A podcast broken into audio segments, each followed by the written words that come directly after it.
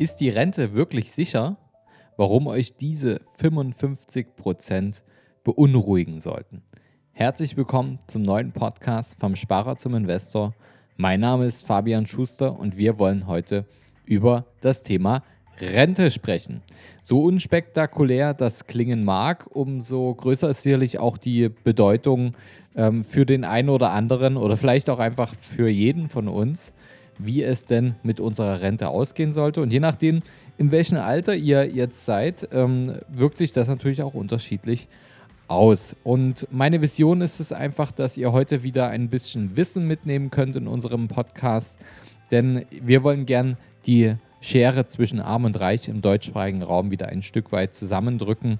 Denn es gibt viele, die gehen die Schere nach oben, also die werden immer reicher. Es gibt aber auch viele, die gehen einfach den Weg nach unten. Und die Gründe sind ähm, vielseitig, denn ich habe in den letzten über zehn Jahren, in denen ich als Berater tätig bin, einfach gemerkt, dass es oft nicht am Einkommen liegt, sondern äh, es liegt eher daran, was liegt man, legt man wirklich beiseite, wie viel legt man beiseite, ist man dazu in der Lage und wie wird das Geld denn wirklich dann auch genutzt, um die eigenen Ziele zu erreichen, wie zum Beispiel seine eigene Rente sicher zu machen. Ob die Rente wirklich sicher ist oder nicht, darüber werdet ihr heute in unserer Podcast-Folge einiges erfahren. Was aber definitiv sicher ist, seit Anfang der 50er Jahre ist die Lebenserwartung in Deutschland für Männer um durchschnittlich 13,9 Jahre und für Frauen sogar um 14,8 Jahre gestiegen. Wer im Jahr 2020 als Frau geboren wurde, dürfte 83,6 Jahre und als Mann immerhin 78,9 Jahre alt werden. Eigentlich eine gute Nachricht laut Statistik. Aber wie immer im Leben hat sie auch zwei Seiten. Denn wenn wir immer älter werden und zugleich immer weniger Kinder geboren werden, der zweite demografische Trend, dann bedeutet das Ganze, es wird immer schwieriger, die vielen alten Menschen und ihre Rente zu finanzieren und zu versorgen. Über uns schwebt daher bei allem Wohlstand sehr gut erkennbar das Damoklesschwert der möglichen Altersarmut. Eine Reform des Rentensystems in Deutschland halten Wissenschaftler für dringend erforderlich. Der wissenschaftliche Beirat des Bundeswirtschaftsministeriums hat Anfang, äh, Anfang Juni, war das jetzt, wieder einmal, könnte man sagen, Alarm geschlagen. Ab dem Jahr 2025 drohen, so die Experten nach, ähm, in einem Gutachten schockartig steigende Finanzierungsprobleme für die staatliche Rente. Dann nämlich beginnt die Generation der Babyboomer in Rente zu gehen. Wer den Begriff jetzt nicht kennt, Babyboomer, ähm, darunter versteht man meist die geburtenstarken Jahrgänge zwischen 1946 und 1964. Und diese Jahrgänge gehen in den nächsten Jahren in den Ruhestand und zahlen deshalb nicht mehr aus eigener Arbeit in die staatliche Rentenkasse ein. Zugleich werden in Deutschland dann immer weniger Kinder geboren. Während nämlich 1965 statistisch gesehen jede Frau noch 2,51 Kinder in Deutschland zur Welt kam, waren es im Jahr 2019 nur noch 1,54 Kinder im Durchschnitt. Also ein Kind weniger als 1965 pro Frau. Aktuell leben in Deutschland rund äh, 21 Millionen Rentner. Demgegenüber stehen jetzt aktuell ca. 45 Millionen Erwerbstätige. Und im Jahr 2060 werden es perspektivisch nur noch 38 Millionen Erwerbstätige sein. Demgegenüber stehen dann aber 21,4 Millionen Rentner. Die Konsequenz ist, immer weniger Erwerbstätige müssen mit ihren Rentenbeiträgen immer mehr Rentner versorgen. Das ist ein Ungleichgewicht, was immer weiter wächst. Und schon heute wird die Rentenkasse aus Steuermitteln des Bundeshaushalts mit rund 100 Milliarden Euro gestützt. Das sind immerhin 26 Prozent des gesamten Bundeshaushalts. Seit 2012 hat die Regierung deshalb das Renteneintrittsalter stufenweise von 65 auf 67 Jahre erhöht. Und das reicht immer noch nicht annähernd, sagen jetzt zumindest Rentenexperten. Der wissenschaftliche Beirat forderte daher eine Anhebung des Rentenalters auf 68 Jahre. Auch eine Erhöhung auf 70 Jahre war schon im Gespräch. Würde man das jetzt nicht tun, dann würde bis 2040 der Zuschuss, den der Bund dem Haushalt in die Rentenkasse einzahlen müsste, damit das System nicht zusammenbricht, stolze 55 Prozent betragen. Nochmal kurz zurück. Aktuell sind es 26 Prozent des Bund Bundeshaushalts, was aus Steuermitteln in die Rentenkasse gepumpt werden muss. Kurz gesagt, die Rente im bestehenden System wäre einfach schlichtweg unfinanzierbar. Was kann man jetzt tun?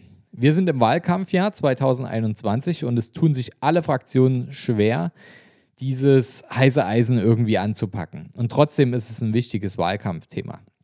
Die rentenpolitischen Maßnahmen der vergangenen Jahre waren hier nicht unbedingt förderlich, denn die Rente mit 63, die eingeführt wurde, die Erweiterung der Mütterrente und die Einführung der Grundrente haben das System zusätzlich belastet.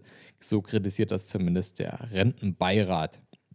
Die Experten fordern deshalb eine Koppelung des Renteneintrittsalters an die jeweilige Lebenserwartung. Bedeutet im Klartext, je später man geboren wird, desto länger muss man arbeiten.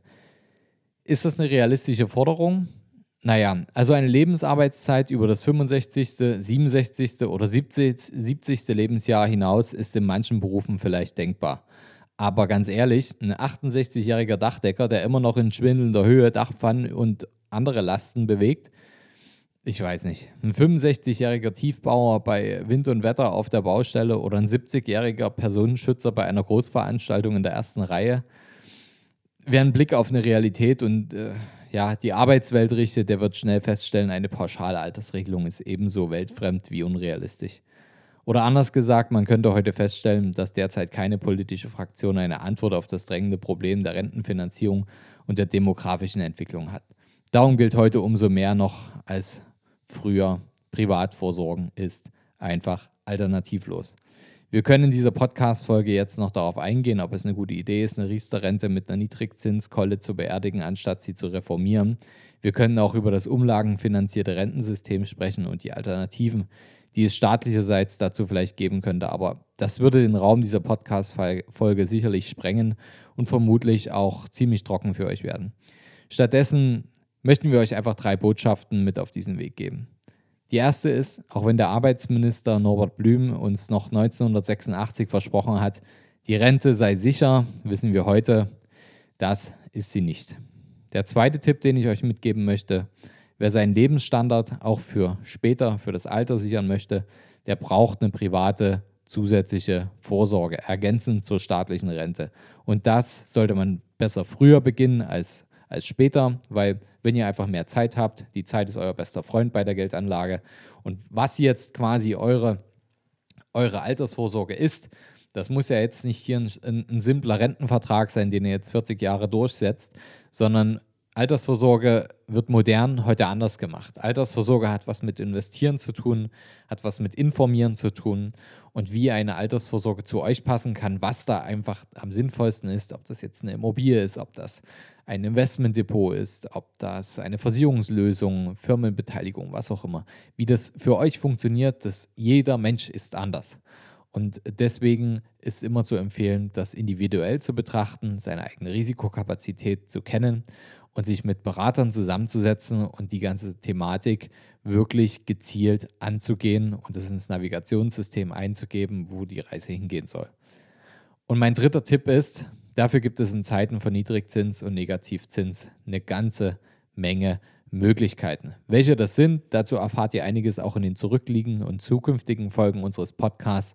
Darum bleibt dran, abonniert unseren Kanal und empfehlt uns gerne weiter. Wir würden uns freuen. Bis bald, euer Fabian.